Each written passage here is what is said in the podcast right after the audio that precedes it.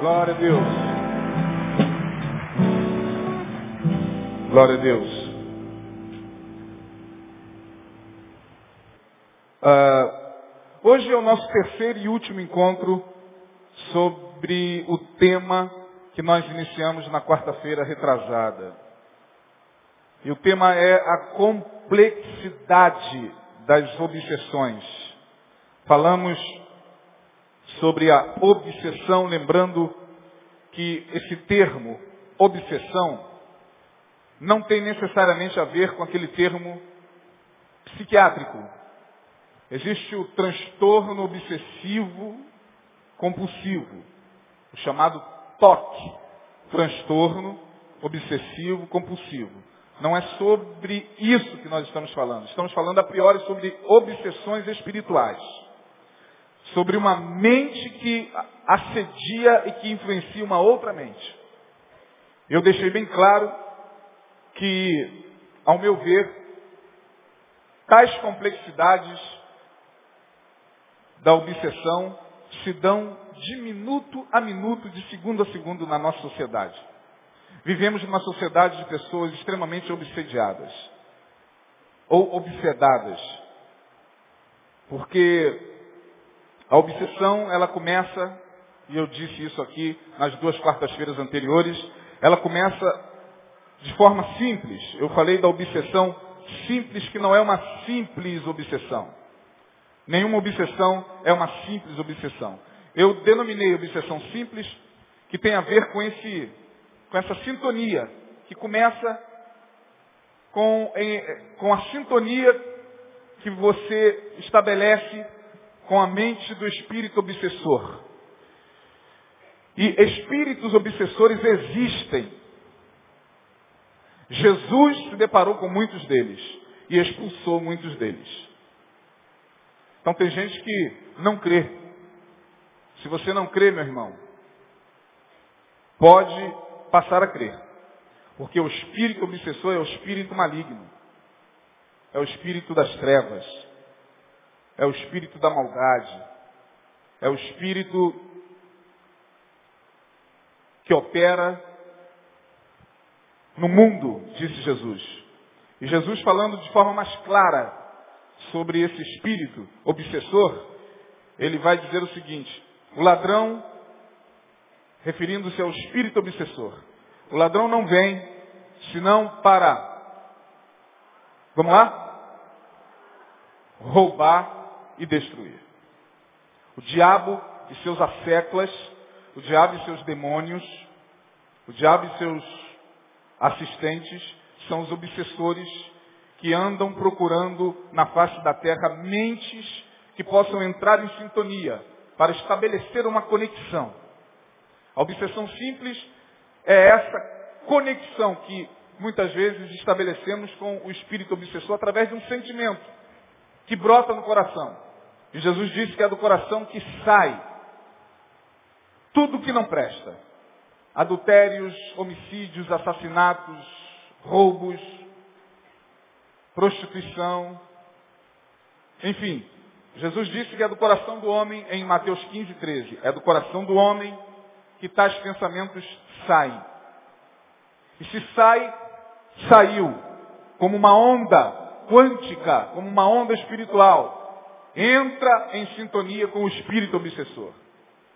Uma pessoa que está, por exemplo, alimentando um desejo de vingança já há muito tempo, ela está sob obsessão espiritual. Uma pessoa que está alimentando uma inveja de alguém durante muito tempo está sob obsessão espiritual. Porém, ela pode mudar essa frequência. Eu disse que a obsessão, nesse primeiro campo, nesse primeiro contato, é simples, porque a pessoa pode mudar isso. Ela pode fazer exatamente o que nós fazemos com o botão de sintonizador do rádio. Ela pode sair e botar numa outra faixa. E botar na faixa do Espírito Santo. E entrar na faixa de Deus. Mas tem gente que ouve, ouve, ouve, ouve. E passa um ano, dois, três, quatro, cinco, dez, dentro de uma igreja, debaixo de obsessão espiritual. simplesmente porque não quer abrir mão, não quer se esforçar um pouco para trabalhar determinados sentimentos que até então se instalaram no coração, se aninharam na alma e dali não sai de jeito nenhum. Falamos sobre o segundo nível da obsessão.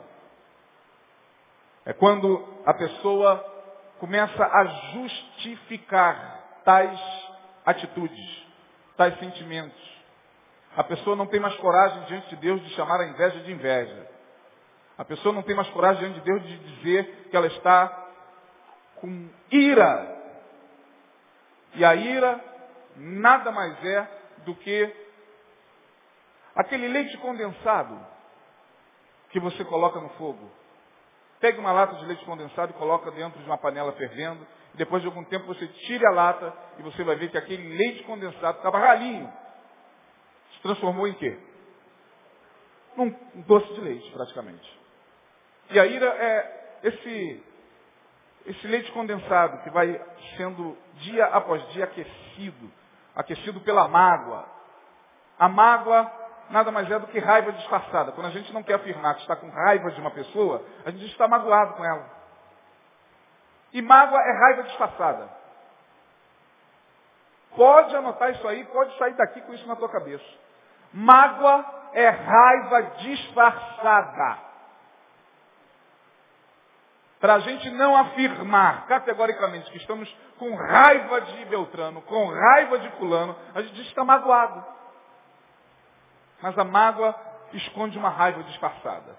Tudo isso, infelizmente, é a grande realidade e eu apontei fartamente textos bíblicos que comprovam a minha fala. Não estou aqui jogando conversa fora. Não estou aqui falando de algo que eu deitei e, e acordei no dia seguinte achando que é. Não, estou falando do que é. A obsessão no segundo nível se dá quando a gente vai alimentando isso. E aí, aquela sintonia que estava até então fraquinha, da nossa mente para com a mente do obsessor, ela fica mais forte. A onda espiritual fica mais possante. O torniquete aperta um pouco mais. E aí Satanás já começa a ter um pouquinho mais de proximidade com a mente da pessoa. Porque a pessoa até então não consegue mais dar ouvidos nem a Deus, nem a amigos, nem a, a, a quem quer que queira lhe alertar sobre tal sentimento. Ela não ouve mais. Quando ela chega no segundo nível da obsessão, ela não ouve mais. Cara, para com isso. Tira isso do coração. Trabalhe esse sentimento. Que é isso? E a pessoa não consegue mais ouvir. Ela quer levar a cabo a sua vingança. Ela quer levar a cabo o seu plano de, de homicídio. Ela quer levar a cabo a, a, o ato de maldade que está no seu coração. Até que ela cai no terceiro e último nível que eu chamei. Esse segundo nível, voltando, primeiro nível é obsessão simples, segundo nível é o nível da sedução. E aí, Paulo escrevendo aos Coríntios, no capítulo 11, na segunda carta aos Coríntios, no capítulo 11, versículo 13, ele vai dizer o seguinte, eu temo. Olha o que ele diz para a igreja de Corinto. Ele não está dizendo para os não crentes da cidade de Corinto. Ele não está dizendo para, para os, os, os gregos da cidade de Corinto, que nada tinha a ver com o Evangelho, está dizendo para os convertidos da igreja de Corinto o seguinte, eu temo, segundo aos Coríntios capítulo 11, verso 3, eu temo que assim como a serpente enganou a Eva, assim também vossos sentidos sejam corrompidos. Eu temo, diz o apóstolo Paulo, que assim como a serpente seduziu, porque o que aconteceu no Éden foi uma sedução. Paulo está dizendo o seguinte, eu temo para que, eu temo que, da mesma maneira que Eva foi seduzida, vocês também não sejam seduzidos nos vossos sentimentos enganados, seduzidos, corrompidos. Até que no terceiro e último nível da obsessão espiritual, a entidade obsessora tem acesso aos pensamentos no sentido de dominar a pessoa, tirando-lhe a força de reação.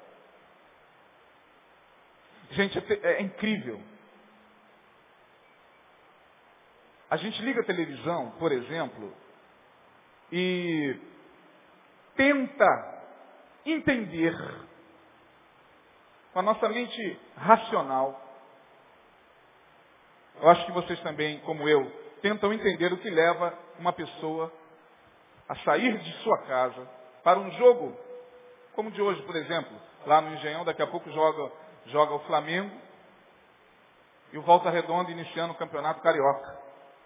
Num calor desse, o camarada sai da sua casa, vai a um estádio de futebol, para que na saída do, do, do, estádio ele cerque uma pessoa com mais pessoas, bata nessa pessoa, essa pessoa cai desacordada e ele continue batendo e chutando, e chutando e pisando em cima. Esta pessoa que está cometendo esse ato já está subjugada pela entidade maligna. Eu não tenho como ver de outra forma. Eu sou pastor, eu não sou sociólogo, apesar de entender um pouquinho sobre sociologia, não sou psiquiatra, apesar de entender um pouquinho sobre psiquiatria, não sou é, é, antropólogo, apesar de entender longe de antropologia, eu sou pastor. O antropólogo não vai ver nada de espiritual nisso. O sociólogo vai dar qualquer outro nome para essa atitude. Cada um na sua. Eu sou pastor. E eu não posso olhar para alguém, por exemplo, que planeja meticulosamente matar de forma bárbara a sua ex, só porque ela diz que não lhe quer mais.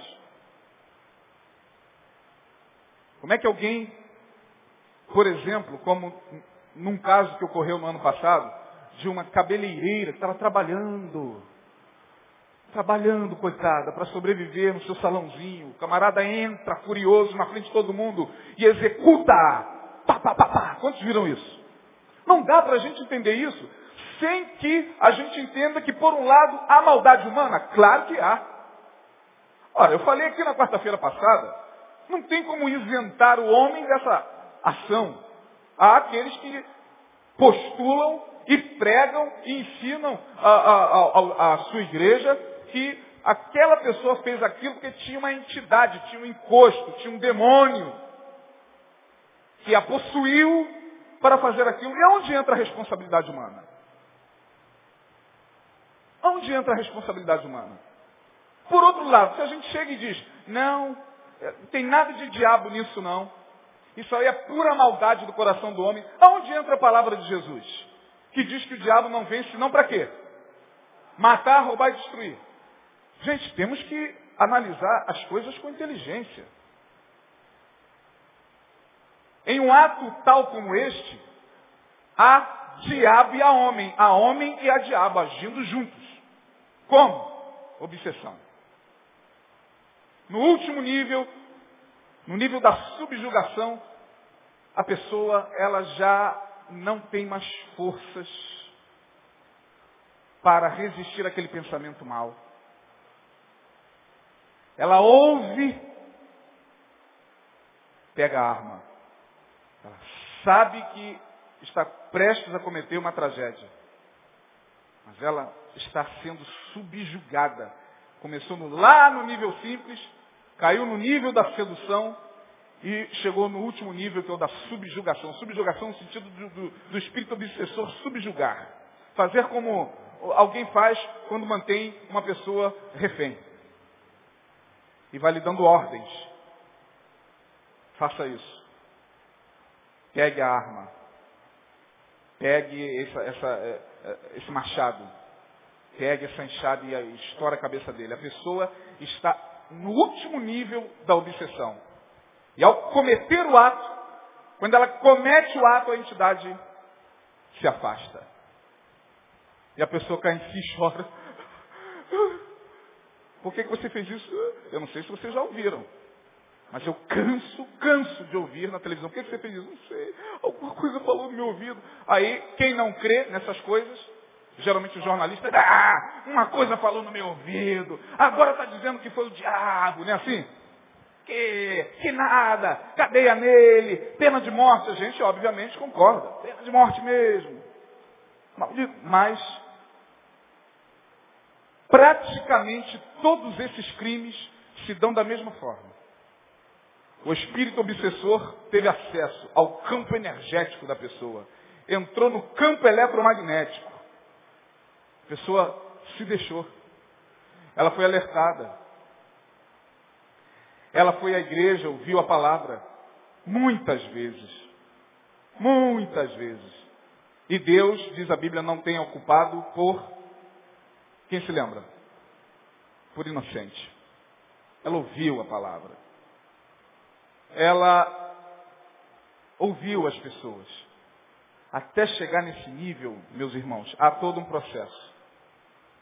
Eu tive que tomar uma personagem bíblica como exemplo. Eu tinha três personagens bíblicas para me dar é, é, é, o fundamento dessa, dessa minha pregação, desse meu estudo. Três. Três personagens bíblicas que foram obsediadas claramente e passaram por esses três níveis. Caim, Judas e Saul. Fiquei com Saul. Porque em Saul a gente vê os detalhes. Eu disse rapidamente que Saul era um homem complicado.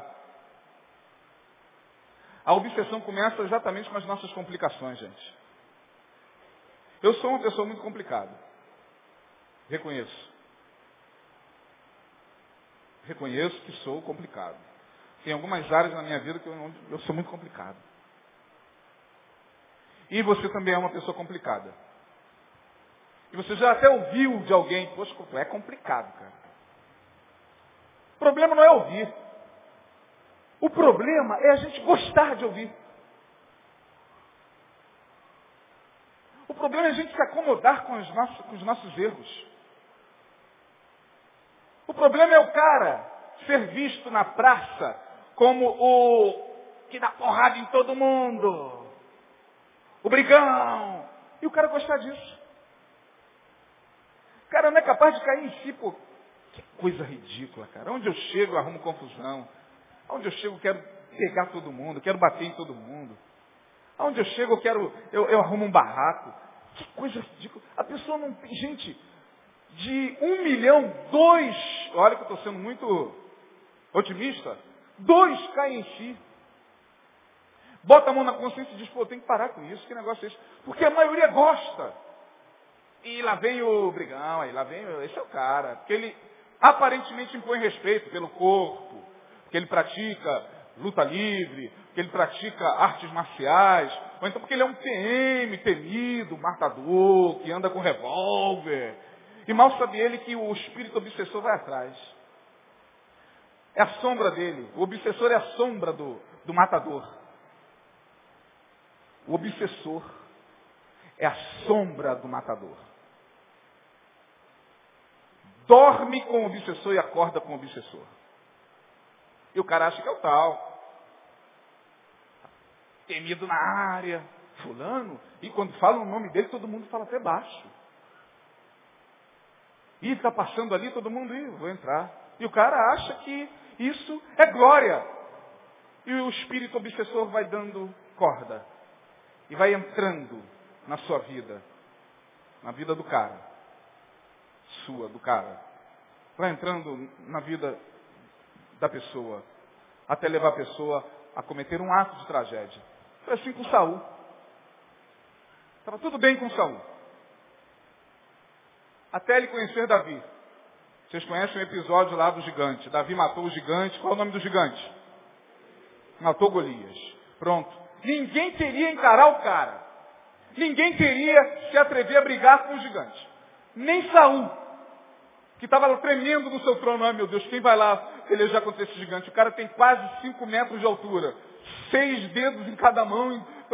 Aí Davi, o molequinho, vai lá, me dá aí, deixa que eu vou. Vai lá e mata. Pronto. Os filisteus temem a Israel. Aí Saul chama o moleque, qual o teu nome? Meu nome é Davi. De onde você é? Sou lá de Belém. Você vai ficar aqui no meu palácio me servindo, meu jovem. Você é um garoto corajoso. Tudo bem, senhor. Estava lá Davi com a arpinha dele.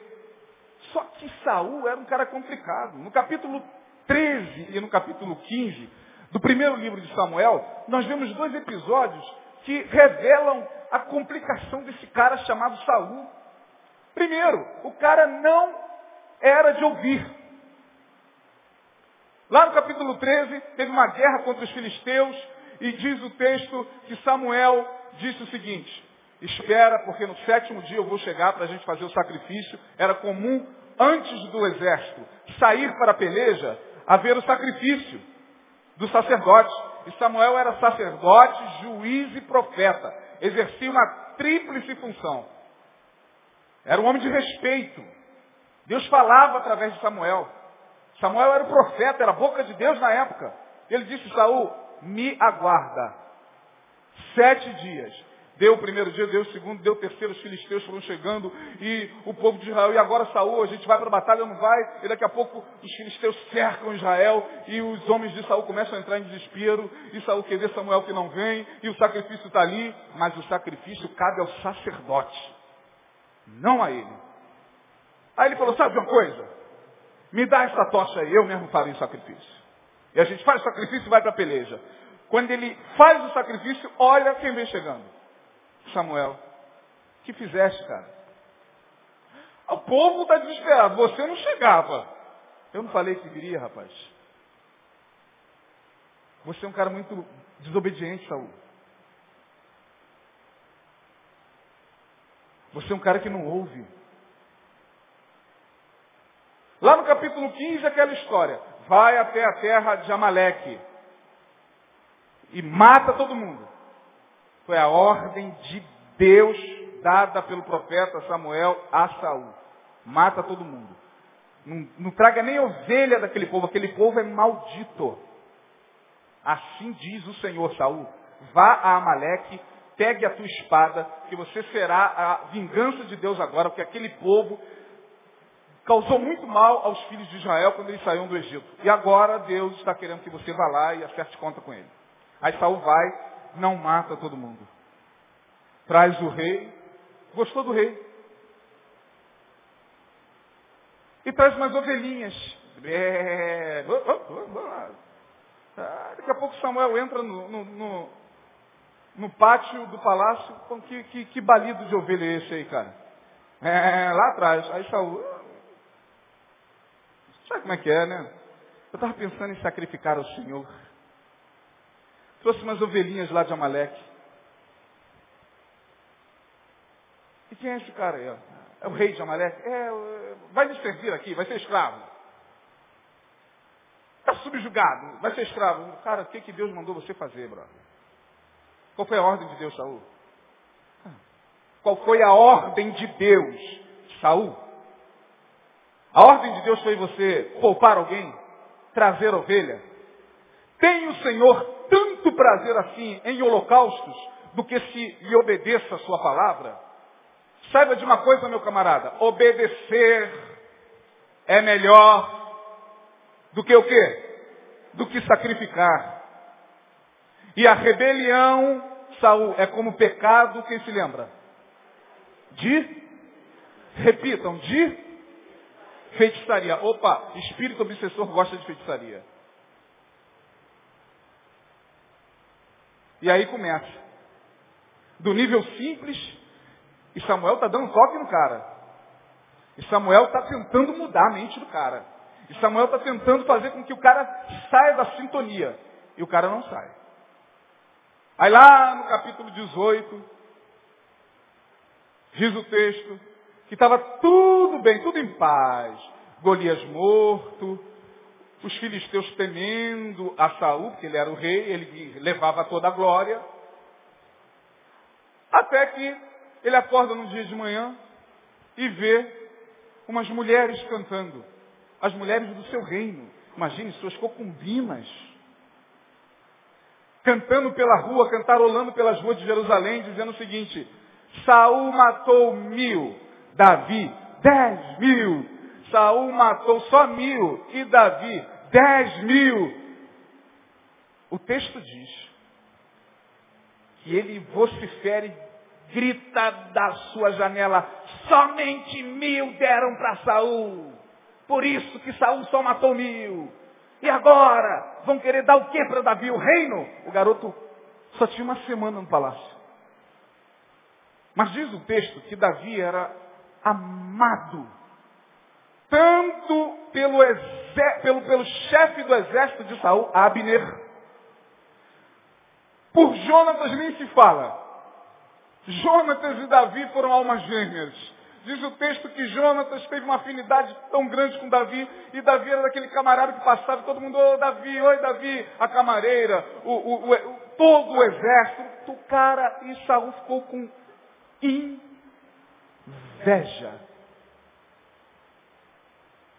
Diz a palavra de Deus que a partir daquele momento que ele ouviu aquele cântico, um espírito mau da parte do Senhor, ou seja, Deus permitiu.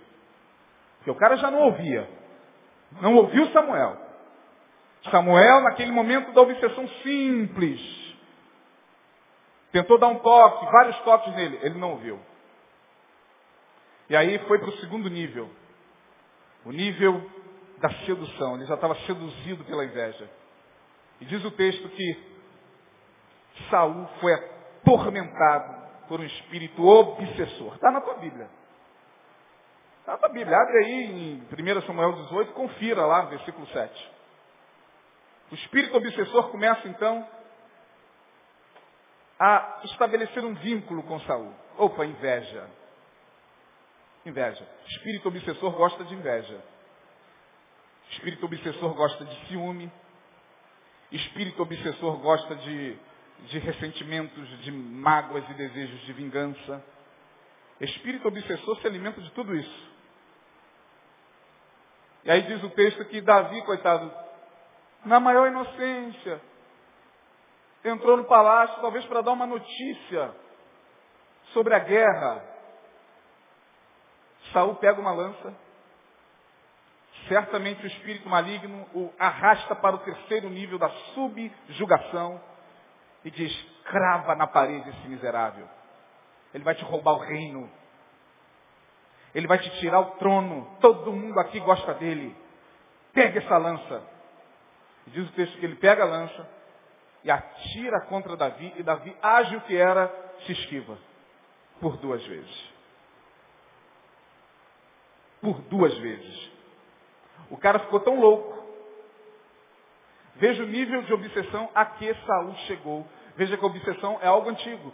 Estamos falando de aproximadamente mil anos antes de Cristo. É algo antigo. É um exemplo aí, Saul.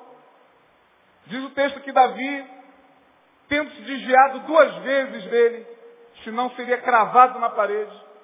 Não teve outra alternativa, porque amava a Saul, se não fugir do reino e foi até ao sumo sacerdote Aimeleque. Lá chegando, o sumo sacerdote recebeu Davi, ele ficou um tempo lá, e alguém, fofoqueiro, mandou um bisu para Saul. Saul, Davi está entre os sacerdotes. Saul arma o seu exército. Perseguição atroz. Dá até para fazer filme. Spielberg pega o livro de Samuel e joga no cinema uma um filme fantástico. E Saul, obcecado, pega os seus homens e vai até Aimeleque, o sumo sacerdote. Davi já tinha fugido. Ele chega e diz, para os sacerdotes, irmão, o cara não respeitou nem o sacerdote. Davi esteve aqui? Teve sim, senhor. Onde ele está? Fugiu. Por que vocês não avisaram? Ele veio aqui, pediu um pouco d'água, e pegou um pouquinho de pão, e fugiu ele obcecado, obsediado, já no último nível da obsessão, você desce e mata todos os sacerdotes. Aí o garoto temeu, o rapaz temeu, Senhor, são os sacerdotes, são os sacerdotes do Senhor, não interessa.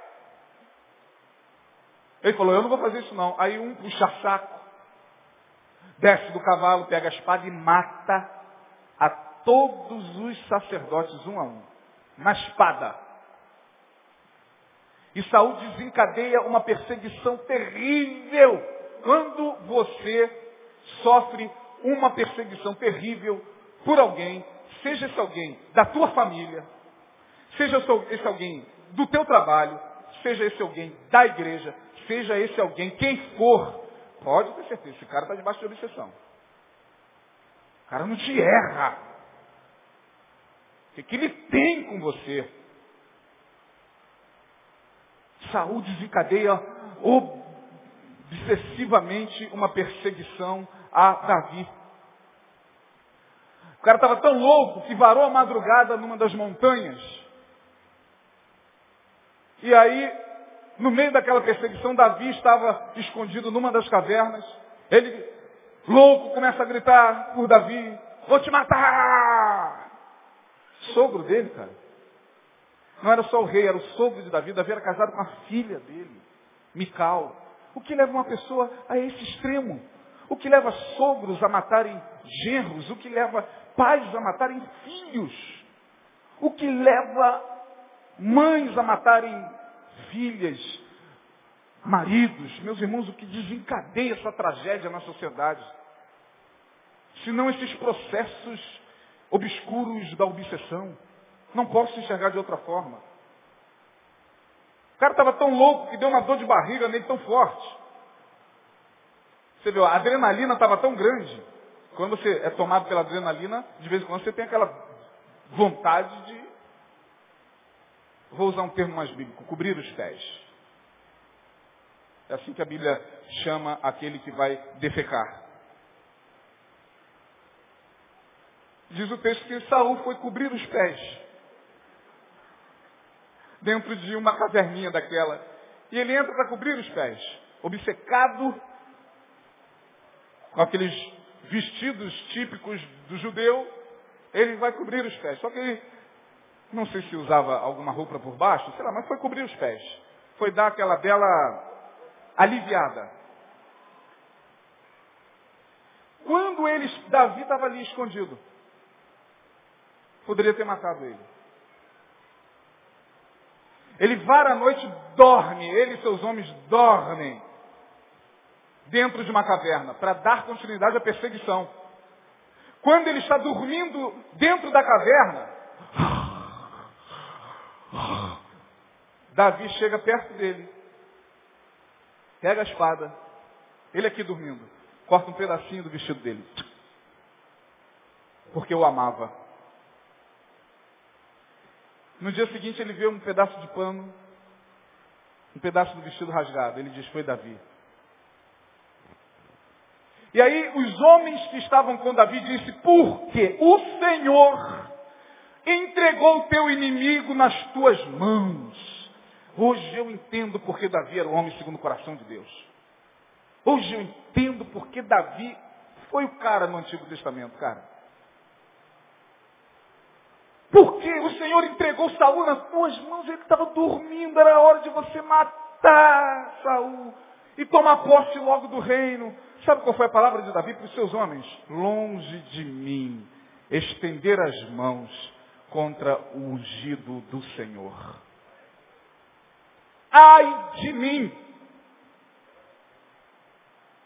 Estender as mãos contra aquele a quem o Senhor ungiu. Meus irmãos, a história de Saul que embaseia é, a nossa fala é uma saga para a qual talvez muitos de nós não tivéssemos atentado, pelo menos com esses detalhes, porque o cara sofreu uma obsessão terrível. O espírito mal, o obsessor, encostou em Saul. Aí sim, encostou. Mas não encostou porque ninguém fez feitiçaria, não. Ninguém fez obra de feitiçaria para Saul, nem Davi. o encosto não se deu porque o nome de Saul foi levado para ser colocado na boca do sapo. Não tinha ninguém colocando o nome de Saul na boca do sapo para ele ficar com encosto. Estão entendendo, gente? O que fez Saul se tornar esse, esse ser, essa alma atormentada, foi o seu próprio coração. pelos seus próprios sentimentos. Hoje, no finalzinho da nossa palavra, eu quero mostrar a vocês como resistir às obsessões, porque vocês verão, eu disse isso na quarta, primeira quarta, na segunda quarta-feira, e falarei hoje mais uma vez. Vocês verão com os seus olhos esses níveis de obsessão bem diante do nariz de vocês. Na família, no trabalho, lamentavelmente até com alguns irmãos da igreja. Mas a gente não está aqui para se preocupar com A, B ou C, a gente está aqui para se resguardar. A gente está aqui para nos imunizar espiritualmente contra esse tempo, porque o tempo da humanidade, essa hora da humanidade, é uma hora densa. É uma hora densa. Densa, muito densa. Os espíritos obsessores estão aí, no ar. Como vencer tais complexidades da obsessão? Vamos a Efésios, capítulo 2, versos 1 e 2. Vamos ver o que Paulo nos orienta sobre. Efésios, capítulo 2, versos 1 e 2. Diz assim o texto: E vos vivificou Jesus, nosso Senhor vos vivificou, estando vós mortos em vossas ofensas e pecados. Em que, olha só, noutro tempo, andastes segundo o curso deste mundo, segundo o príncipe das potestades do ar. Repita essa palavra, ar. Ar. Príncipe das potestades do ar, do espírito que agora opera nos filhos da desobediência. Palavras do apóstolo São Paulo, escrita aos Efésios, aí diante da tua vista. Eu disse que a obsessão, ela se dá exatamente como as ondas de rádio. Vocês vão se lembrar disso, quem está acompanhando o estudo haverá de se lembrar que eu disse aqui que tudo que nós temos hoje de telecomunicações tem, é, é, se dá pelas ondas de rádio. Ondas de curta distância, ondas de longa distância, ondas medidas em hertz. É a nomenclatura física para as ondas de rádio. Hertz, kilohertz, megahertz. São as ondas que estão cruzando nossa cabeça aqui. Agora, então você vai ali fora, liga para alguém, a onda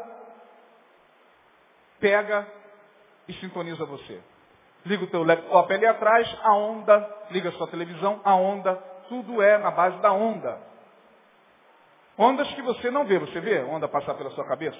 Sai aqui depois do culto e olha para o alto, vê se tem onda passando. Tem dezenas delas passando. Porque são as telecomunicações cruzando o planeta através de satélites. Assim, ó. Dessa mesma forma, a gente tem que entender como os espíritos obsessores operam, porque eles segundo o apóstolo Paulo, não segundo o, São Isaías, São Pastor Isaías, não é o pastor Isaías que está dizendo isso. Segundo o apóstolo Paulo, o espírito obsessor é o príncipe das potestades do, do ar. Tal como a onda, eles andam assim, ó. Está aí pela nossa cabeça.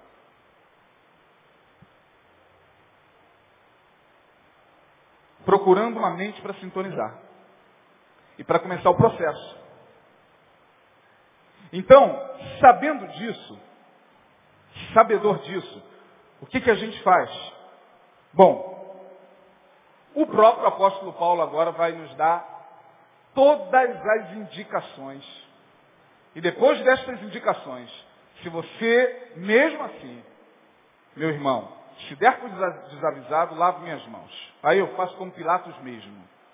O recado está dado. Eu sou aqui apenas um profeta de Deus e eu tenho que cuidar da minha vida também. Eu tenho que cuidar para que eu não seja um obsediado. Vamos ver o que, que Paulo nos orienta em relação a como vencer estas obsessões no nível simples, no nível da sedução, no nível da subjugação. Efésios capítulo 4.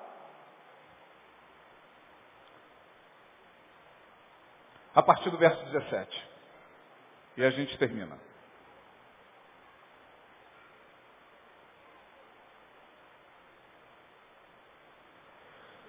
Aí mesmo em Efésios, duas folhinhas depois, a partir do verso 17, olha o que, que Paulo diz à igreja de Éfeso. E digo isto e testifico no Senhor, para que não andeis mais como andam também os outros gentios, na vaidade do seu sentido, entenebrecidos no entendimento, separados da vida de Deus, pela ignorância que há neles, pela dureza do seu coração, os quais, havendo perdido todo o sentimento, se entregaram à dissolução, para com avidez cometerem toda impureza. Mas vós, a palavra agora é para a gente, hein? Mas vós não aprendestes assim a Cristo, se é que tendes ouvido, olha aí, aquele que tem ouvidos para ouvir, faz o quê? Paulo está dizendo, olha, se é que vocês estão ouvindo, se é que tendes ouvido, e nele fostes ensinados, como está a verdade em Jesus. Que, quanto ao trato passado, vos despojeis do velho homem, que se corrompe pelas concupiscências, ou seja, pelos desejos do engano, e vos renoveis no espírito do vosso sentido. Olha só que palavra tremenda de Paulo. Vos renoveis no espírito do vosso sentido. É trazer uma nova consciência para os sentidos. Ser cristão Torno a repetir, disse isso aqui no, no início do, do, culto, é muito mais do que frequentar, frequentar, igreja, é muito mais do que frequentar templo, é muito mais do que frequentar congresso, é muito mais do que frequentar encontros, é muito mais do que fazer marchinha para Jesus, é muito mais do que isso, é viver em novidade de vida. É viver renovando a consciência a todo custo esforçando-se, porque o nosso mestre disse, aquele que quiser vir após mim, negue-se a si mesmo, tome cada um a sua cruz e siga-me. A porta é estreita. A porta dessa busca da renovação do sentido é estreita. Mas é Jesus quem disse que é ela que nos conduz à vida. Verso 23. Vos renoveis no espírito do vosso sentido. E vos revistais de quê? Do novo homem, que segundo Deus é criado em verdadeira justiça e santidade. Aí ele fala da santidade que vai nos capacitar a lutar contra as obsessões. Não é, não é difícil entender a questão da santidade, não, gente. Santidade é isso aqui, ó. Pelo que deixai a mentira. Falai a verdade cada um com o seu próximo porque somos membros uns dos outros. Irai-vos! Irai-vos! Não é que você não vai se irar. Espera lá, ninguém é de ferro, ninguém aqui é 100% santo, ninguém aqui já chegou ao nível da santidade extrema. Espera lá. A gente vive numa sociedade que só pela graça de Deus a gente não se ira o tempo todo. No trânsito, Jesus Cristo. No mercado, só misericórdia. É, você não, não fica irado no mercado, não? Eu já me irei no mercado pra caramba. Só com aumento de preço.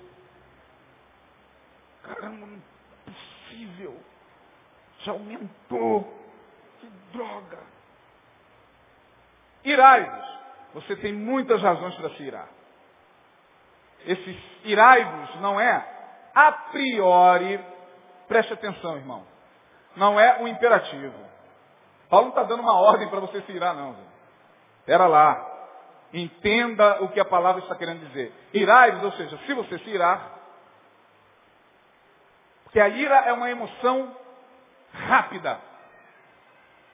Muito rápida. Você se ira muito rápido com alguém. E tem gente que é mestre em nos irar. O cara fez PHD na ira.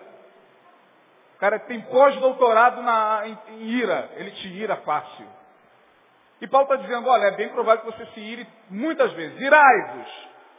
Mas não o quê? Não pequeis. Porque se você se irar, mirei.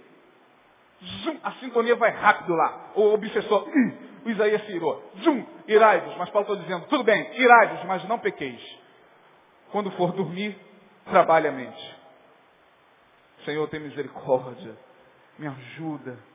Tá, não se ponha o sol sobre o quê? Não deixe essa ira se transformar em leite, em doce de leite. Não deixe a fornalha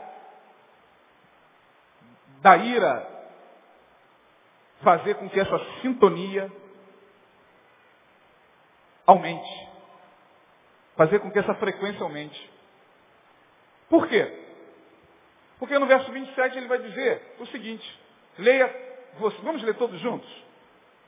No 3, vamos lá? 1, 2, 3, verso 27. Não. Pronto. Aqui eu já poderia falar que a minha palavra estava encerrada. É isso aí. É isso aí. É isso aí.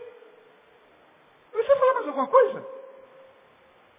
Irai-vos e não pequeis, não se ponha o sol sobre a vossa ira. Para que vocês não deem lugar ao diabo. Ah, pastor, então crente dá lugar ao diabo? Claro. Ora. Ora, ora. Crente, pastor, bispo, apóstolo, reverendo, todo mundo dá lugar ao diabo. Se não vigia. Eu estou há três quartas-feiras tentando mostrar isso aqui de forma detalhada. Aquele que furtava, verso 28, não furte mais. Antes trabalhe fazendo com as mãos o que é bom, para que tenha o que repartir com o que tiver necessidade. Não saia da vossa boca nenhuma palavra torpe, mas só a que for boa, para promover a edificação, para que dê graça aos que a ouvem. Temos que aprender a produzir coisas boas, porque Jesus falou que o nosso coração, do nosso coração sai e lá em Provérbios 4, 23, sobre tudo que se deve guardar, guarda o teu coração, porque dele procedem o quê? As saídas da vida. Então temos que nos exercitar na, no bem, a falar coisas que edificam, como tem gente que, meu Deus céu, só abre a boca para falar mediocridade. O cara é medíocre fútil. Não dá para ficar sentado cinco minutos com o fútil, medíocre, porque só abre a boca para falar mediocridade. Paulo está dizendo, olha, vocês não podem ser assim. Não saia da vossa boca nenhuma palavra torpe, mas só que for boa para promover edificação, para que dê graça aos que a ouvem.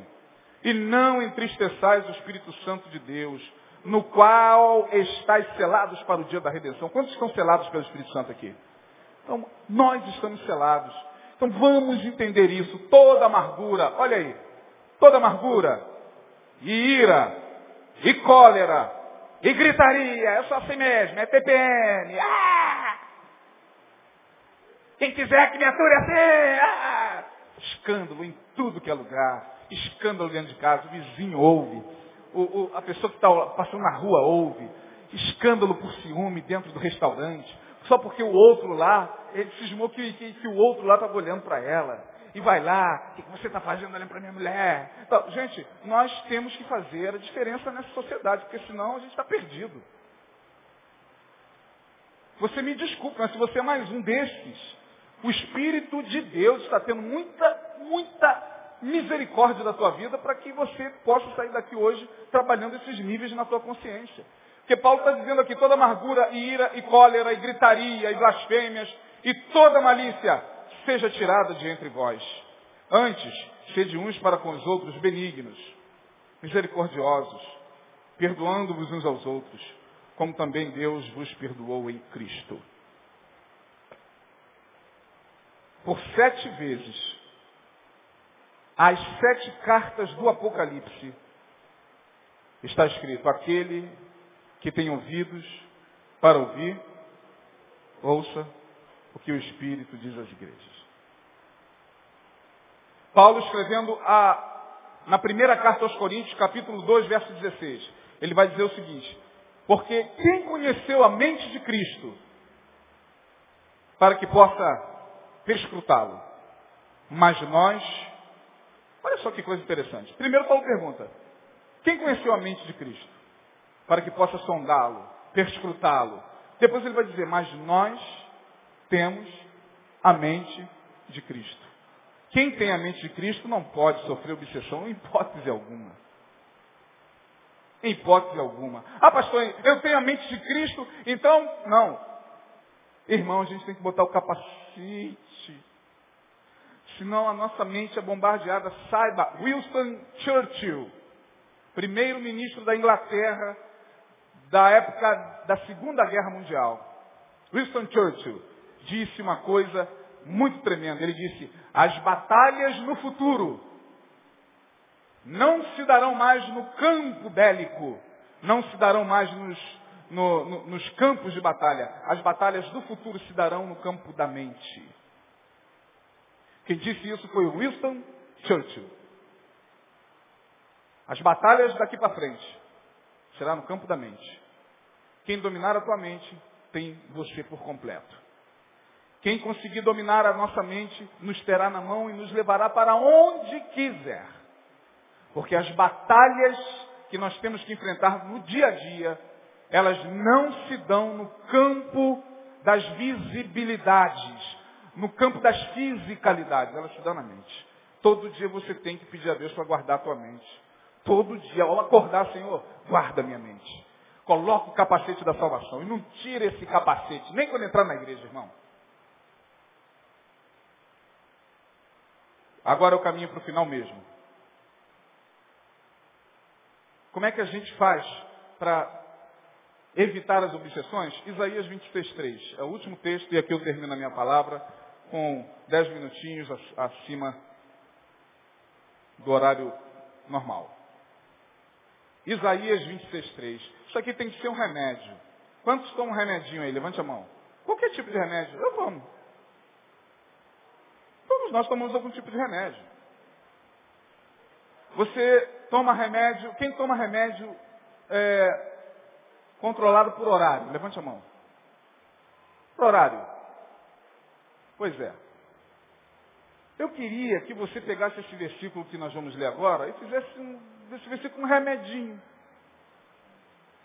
Tal como você toma o seu remedinho. Tenta fazer desse versículo aqui um versículo que se transforma em doses homeopáticas. Assim sendo, é bem possível que tenhamos o ano de 2011 em vitória. Porque todas as nossas guerras, todas as nossas tragédias emocionais, pessoais, se dão no campo da mente. Vamos fazer desse versículo um remedinho. Isaías 26, 3. Como vencer? Como resistir? Olha o que, que Paulo está dizendo. Sujeitai-vos, pois, a Deus e... E? Ora, por que, que Paulo está dizendo que nós, evangélicos, temos que sujeitar-se a Deus e resistir ao diabo? Por que, que resistir? Ah, pastor, o diabo está aqui, debaixo do meu pé. Debaixo do meu pé debaixo do meu pé, debaixo do meu pé, debaixo. Eu fico olhando o cara cantando. Satanás, debaixo do meu pé. Aí o cara sai cheio de sentimentos malignos no coração. Todo obsediado. E tem outro congresso ali, lá vai ele, igual Saul. Ah, do meu basta. Tem outro congresso lá, lá vai o obsediado. E o obsessor atrás. Vou lá também contigo debaixo do meu pé, até ele parar. Aquietai-vos e saber que eu sou Deus. Cara, você está muito agitado. Vem aqui que eu quero ter uma conversa contigo. Quando Deus faz isso é bom. Vem cá. Deixa a tua mente menos agitada. Nós evangélicos somos muito agitados. Nossas reuniões são muito agitadas. A gente vive elétrico. Tem gente que se desespera, quer logo alguma coisa. É uma eletricidade só. Aí, Paulo está dizendo o seguinte, olha, todos os dias você estará sujeito às obsessões. Por quê? Porque se a gente tem que resistir ao diabo, resistir é isso aqui, ó. É alguém querer entrar ali naquela porta e eu. É isso aí, irmão. É exatamente isso. Resistir é isso. Resistir ao diabo. E ele fugirá. Ele não vai resistir por muito tempo. Isaías 26, 3. Eu gosto de algo mais interativo, estou falando demais, há três quartas-feiras, estou cansando vocês demais. Então vou fazer com que um irmão leia esse texto. Por favor, leve o microfone para que um irmão da congregação leia esse texto. Quem pode me auxiliar? Josimar, pode me auxiliar? Quem gostaria de ler esse texto? Levante a mão. Espera aí, calma, irmão. Calma. Tá muito agitado, tá muito agitado. Tô brincando. Irmã Caixa vai ler pra gente. E aqui eu encerro essas três séries sobre obsessão e a complexidade das obsessões. Olha o que está escrito aí. Faça dessa palavra um remedinho. Tu conservarás em paz aquele cuja mente está firme em ti, porque ele confia em ti. Mais uma vez uma carta, pausadamente. Tu conservarás em paz aquele cuja mente está firme em ti, porque ele confia em ti. Todos juntos? Após mim. Tu conservarás em paz aquele cuja mente está firme em ti, porque ele confia em ti.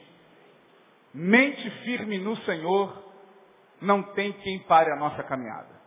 Que Deus abençoe e que o Senhor nos faça mais do que vencedores ao longo desse ano de 2011, ao longo de toda a nossa jornada sobre essa parte desta terra. Amém? Deus abençoe. Vamos ficar de pé.